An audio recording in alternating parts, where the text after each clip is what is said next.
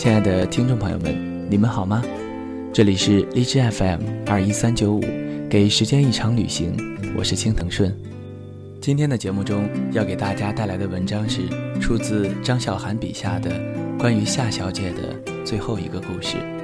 为了更好的收听节目，手机用户可以搜索荔枝 FM 的手机客户端，安装并搜索 FM 二一三九五，订阅《给时间一场旅行》，我的声音会一直在这里等你。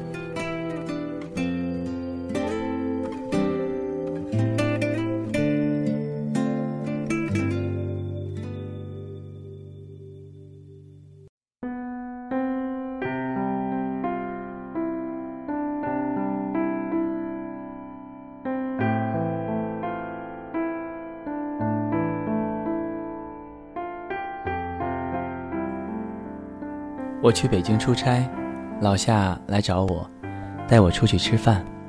他在北京买了一辆车，还没有上牌照。他仗着没有牌照就拼命的开，开错，乱转，然后再大摇大摆的倒回来。我对陌生城市都很没有安全感，特别是北京。紫禁城在我的心中太威严，好怕一个闪失被抓起来就再也出不来。我对北京有三个特别深刻的印象，第一个就是我爱我家里的凉天，让我五岁的幼女心为北京小爷懵懂。第二个印象是课文《十里长街送总理》，当时我就想，北京真大啊，有这么长的街。后来某个冬天，我和一个北京小爷溜溜达达也把这十里走了下来。天安门没有那么大。街也没有那么长，走到头还没有暖和过来。第三个印象就是电影《末代皇帝》里，溥仪骑着自行车想要出宫门，公公不让，他围着皇宫怎么绕也绕不出去，最后带着愤怒和无奈，把自己的小老鼠摔死在城门上。那个时候我很小。不知道什么是生命诚可贵，自由价更高，但是眼泪顷刻而出，那是一种人类的本能，释放发自内心的压抑。我很害怕，很伤心，一直问同看电影的爸爸：“那个小老鼠真的死了吗？还有的救吗？”我不知道为什么要问这些，但是几个晚上我都想到那只老鼠。为他感到沮丧，也可能是为了末代皇帝。我跟老夏说：“你让我下车，到底去哪儿？我打车和你会合。”他白了我一眼：“你没看过北京的哥的段子吗？这个点我把你扔到路边，你也是打不上车，被热死，不比坐我的车安全。你什么时候这般惜命？当时坐那谁的车？”他话还没有说完，声音戛然而止，正好是一个红灯，他一个急刹，安全带勒得我感觉快要把胃吐出来了。我也没有说话，他自然地打开广播，让那些听也没有听过的流行歌曲填补我们之间的沉默。我发现现在的流行歌我都没有听过，好像高中毕业后我就告别了广播。周杰伦现在出道了哪张唱片？主打歌是什么？现在哪个男子组合让少女最着迷？我都不知道。老夏想说的是什么？我们都很清楚，也就是三年前，我们一周里起码三天在酒后驾驶。那谁开车？我们想各种办法帮他混过酒驾测试。我们派对不断，感情混乱。都是彻头彻尾的混蛋。那谁把车子开得飞快，老夏把头从窗户里探出去，唱歌大笑。那谁说：“你小心点儿，一会儿来辆车过来，你的脑袋就能少一半。”老夏说：“我不怕死。”那谁又问：“你怕什么？”他停顿了几秒，继续唱歌。他没有说。他怕没有他。那谁说过她是一个坏女孩？上不了天堂的。老夏说：“我才不稀罕上天堂，天堂没有大酒大肉，也没有你。我们消耗自己，酒肉穿肠过，佛祖也没有在心中。那时候是真不怕死，每根头发丝儿都在跋扈，跋扈到对世间万物，包括生命，都没有基本的尊重。不是不怕死。”是我们觉得自己永远不会死，永远不会为钱奔波、反目成仇，费尽心机的算计着，一切只不过为了生存。别说未来，就是下一秒，我们都不去考虑。我们觉得会永远年轻，永远拥有彼此。直到有一次，真的出事儿了，就在隧道的尽头，我们每天上学打车都会经过的隧道。车上有一个很漂亮的女孩，当场被烧得体无完肤，最后连完整的人形都拼不出来。一个小时前，我和老夏在聚会里见过她，漂亮姑娘凑在那谁耳边说话，之后两个人笑得挺暧昧。老夏坐在沙发上冷冷地看着，当时他们刚刚闹了不愉快。他和我碰杯，努努嘴，朝着那个漂亮的姑娘翻了一个白眼，骂了一句脏话。后来女孩的告别仪式，老夏出来后就在角落里哭得几乎虚脱，消瘦的肩胛骨一起一伏。大家都以为他们曾是交情甚笃的朋友，谁也不会知道，不过是一面之缘。开车的男生家底丰厚。谁也不知道，他其实到了第二天下午酒还没有醒。之后，大家就再也不酒后驾驶了，心照不宣，遵纪守法，而且都开始刻意的回避那个隧道。老夏曾经说起这些，说这不公平，为什么只牺牲了他们？我有时候觉得，我们应该割一块肉去陪葬。他们没有绕出青春的城门。我们算是骑着自行车，狼狈不堪地逃了出来。可是之后呢？不过是一座更大更大的城，大到根本找不到一个可以逃跑的方向。像是楚门的世界，我们把牢笼当世界，为他生，为他死。我们在说要自由的时候，神估计已经笑出了眼泪，所以才有了一场又一场大雨。在每一个闷热的夏天里，怎么又跑题了？只是想说说老夏和那谁的。这是一个漫长故事的最终篇，故事里还有很多个老夏，很多个那谁，以及我。我写过两次老夏的故事，那谁在这个过程中不止一次的找我出来吃饭。他想给我引荐他的新欢，我说我不去。从此以后。你就当没有我这个朋友。他说：“你一直写我们的故事是什么意思？你当大家是傻子看不出来吗？”我哼了一声：“你当你是谁呀？全国人民都认识你，你是吴彦祖还是金城武啊？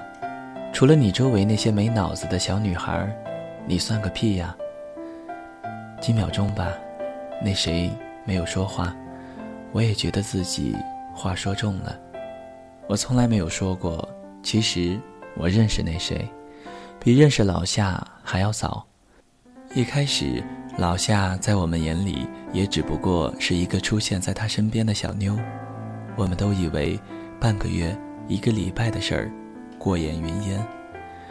可是这个云烟在他身边一过就是三年，最后成了一层绕在他身上的雾。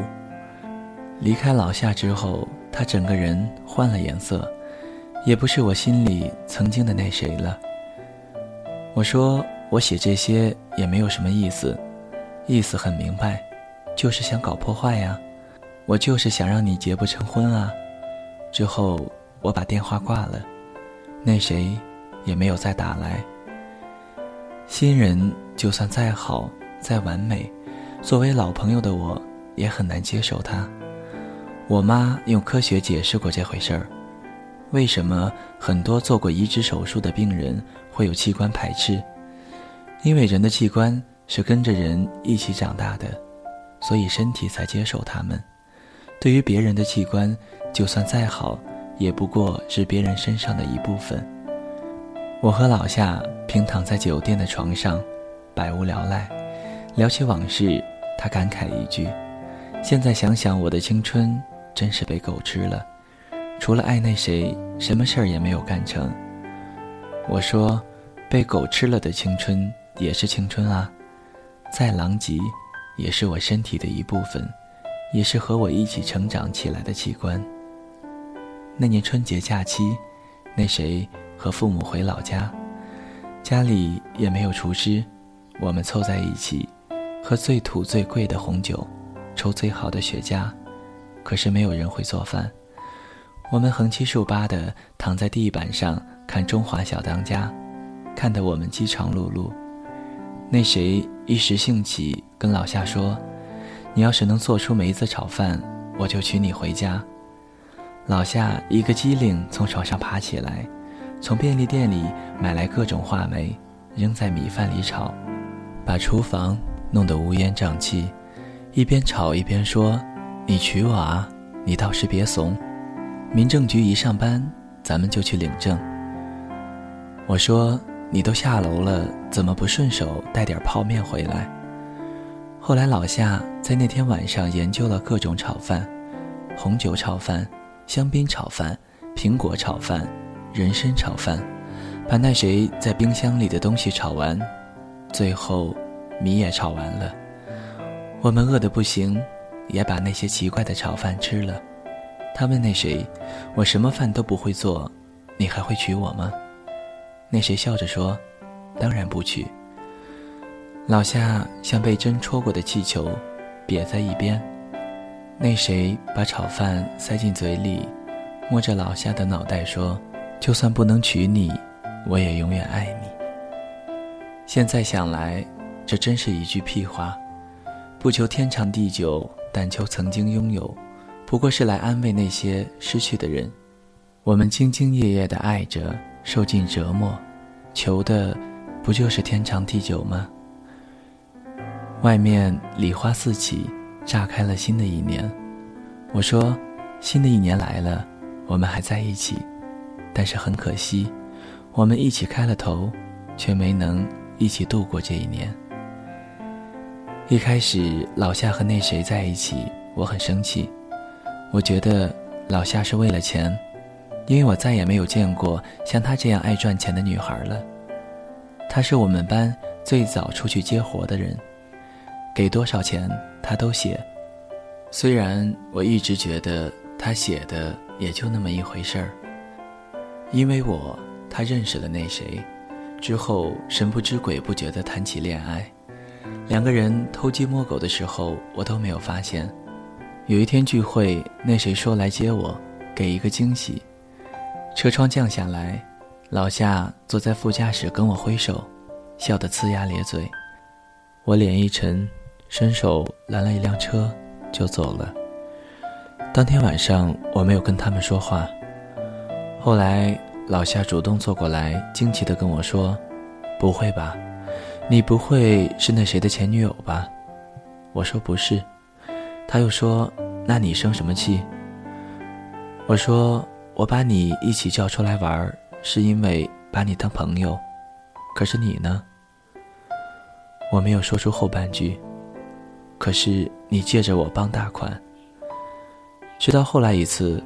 我们一个朋友家里搞了个农场，让我们一起去摘杨梅，开挺远的路。那谁和老夏坐在后座。一般的情节是女生趴在男生的肩膀上睡着，可是那天却是那谁靠着车窗，睡得岁月静好，安逸祥和。在颠簸的路上，老夏很自然地把手垫在他的脑袋和车窗之间。还嘻嘻哈哈的和开车的朋友讲笑话，怕他疲劳驾驶。我是从那一刻才接受了他们的这段感情。原来爱这件事情是伪装不了的。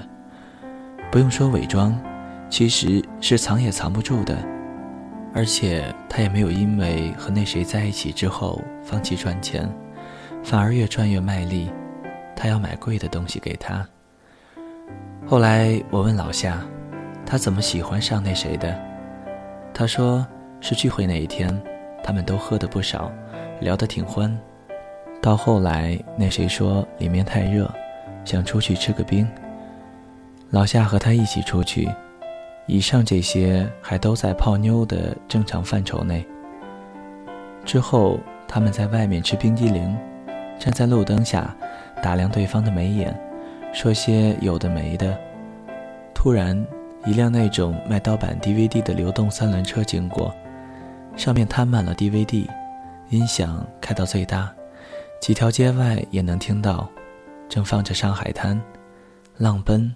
浪流，万里滔滔，江水永不休。特别土的一个场面，没想到两个人异口同声地跟着唱了起来。路灯下，那谁还皱着眉，演得很认真。老夏笑得腰酸。之后两个人就看对眼了。他像少女怀春似的和我说起这一段。老夏从小的梦想就是一个少年。带着坏笑，鲜衣怒马，灯下唱歌。那谁说，老夏笑起来特别好看，像紫霞仙子。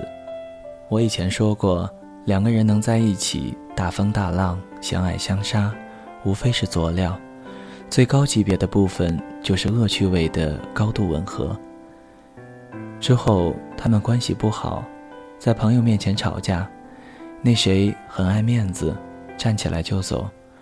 老夏跟在后面追出去，一个快步向前，一个哭哭啼啼的跟着。我们看着也挺烦的，说分了分了，大家都轻松。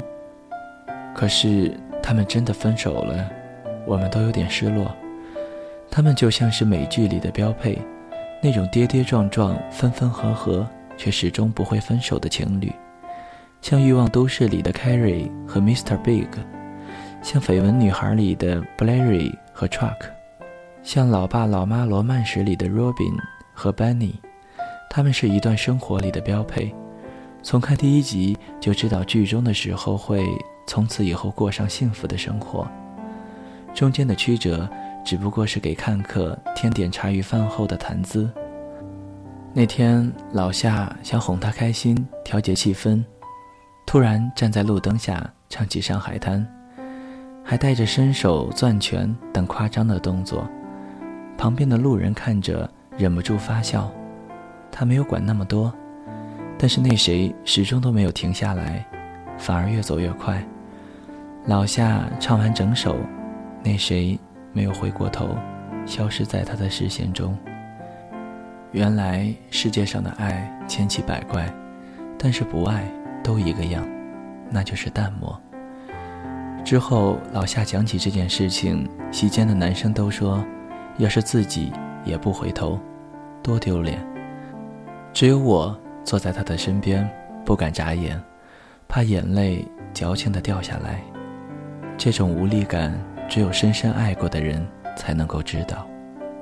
说说赚钱这件事儿，在你不赚钱的时候，永远无法预计赚钱时候的困难。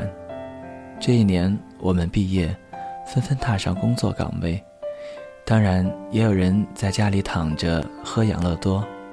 很明显的一个差异就是，那些不赚钱的特别鄙视去赚钱的，觉得完全出卖灵魂理想，就是为了换一套衣裳；而那些赚钱的也特别看不起不赚钱的，心里想着你他妈连自己都养不活，还来跟老子谈理想，何其可笑！我属于出去赚钱，然后跟那些不赚钱的说，千万别轻易出来赚钱，在家喝着养乐多是极好的。昨天签售完了，我打电话给老夏，说头一天晚上牙疼了一夜，第二天一大早上去根管治疗，打了麻药，脸肿了一半，赶去舒展，忙了一天，回家发着烧。在微博上被那些说我丑成这样还出来的评论一条一条的删了再拉黑。我哭着打电话给老夏，说我现在终于明白为什么那些工作的人说学校好，才明白为什么要像个好人那样去活，要谄媚的陪笑，要忍辱负重，不过为了钱，还要给自己洗脑说我离着理想更近了，我不如去夜总会去陪酒。他笑了一声，你真是高看了自己，去夜总会人家也得要你才行。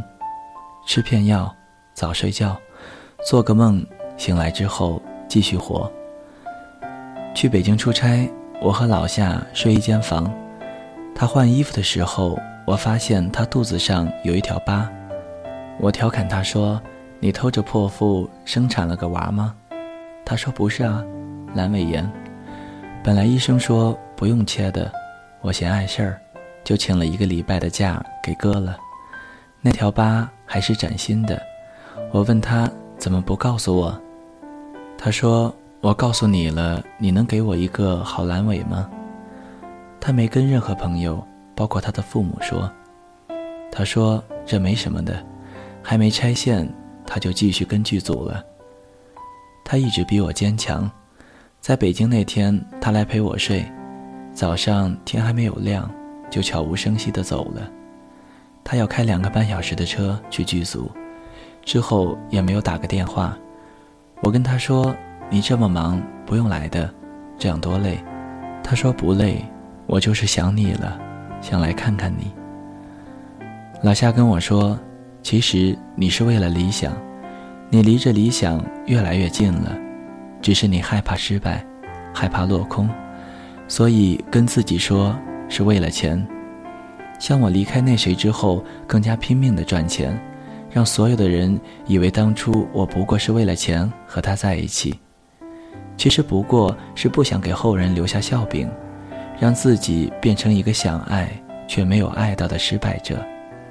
还有，我没车牌号也是我没摇到，并不是故意违规的。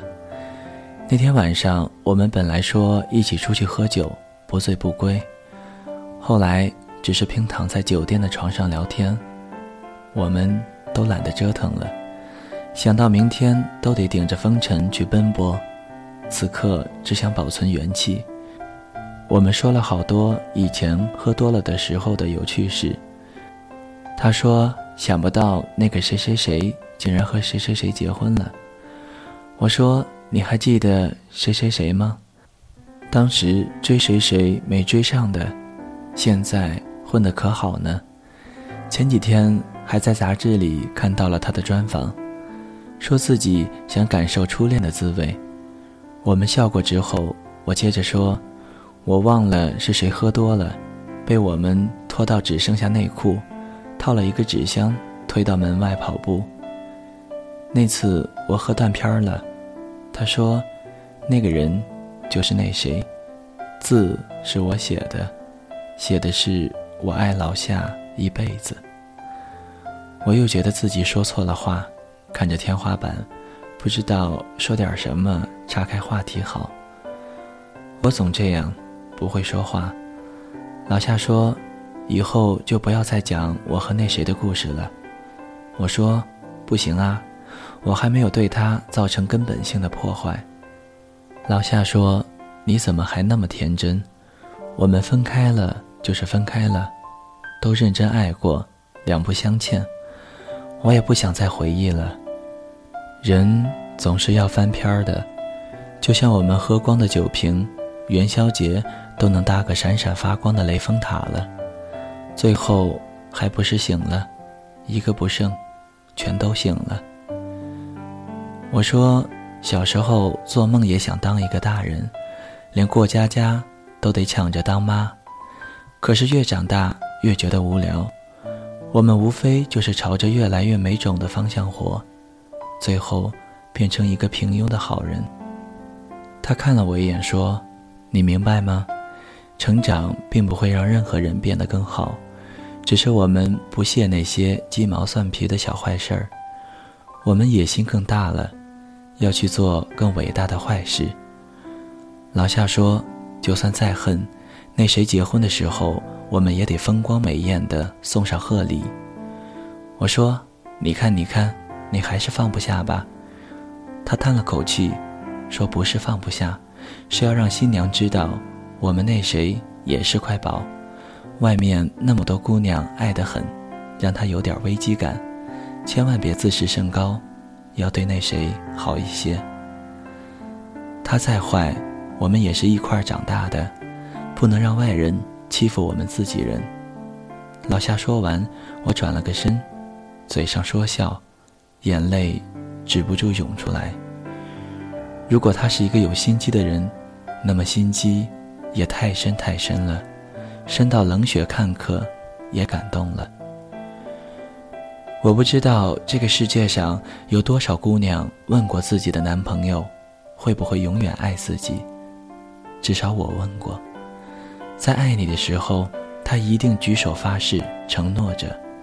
可是等到分开的时候，你就会发现，你要的不是永远，你只是希望他此刻坐在你的身边。这是关于夏小姐的最后一个故事，以后不会再说，也别再问了。她可能会换一个名字出现在我别的故事里，但是夏小姐和那谁的故事就到这里了。这篇东西就放在这里，不会出现在任何其他的地方。关于青春的事儿，是情怀，被狗吃了，也是情怀，不适合用来赚钱花。我们都是幸运的人，逃过了青春的围墙，还要奢望些什么呢？我并没有变得更好，只是我野心更大了，要努力做更大的坏事儿去。希望小伙伴们。好运，平安。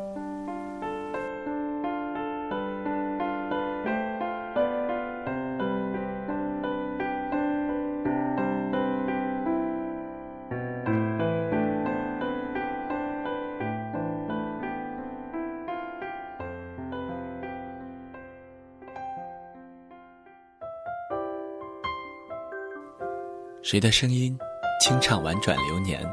谁的双手挽起千年不变的誓言？用音乐品味生活，用音符记录感动。我的声音会一直陪伴在你的左右。多云的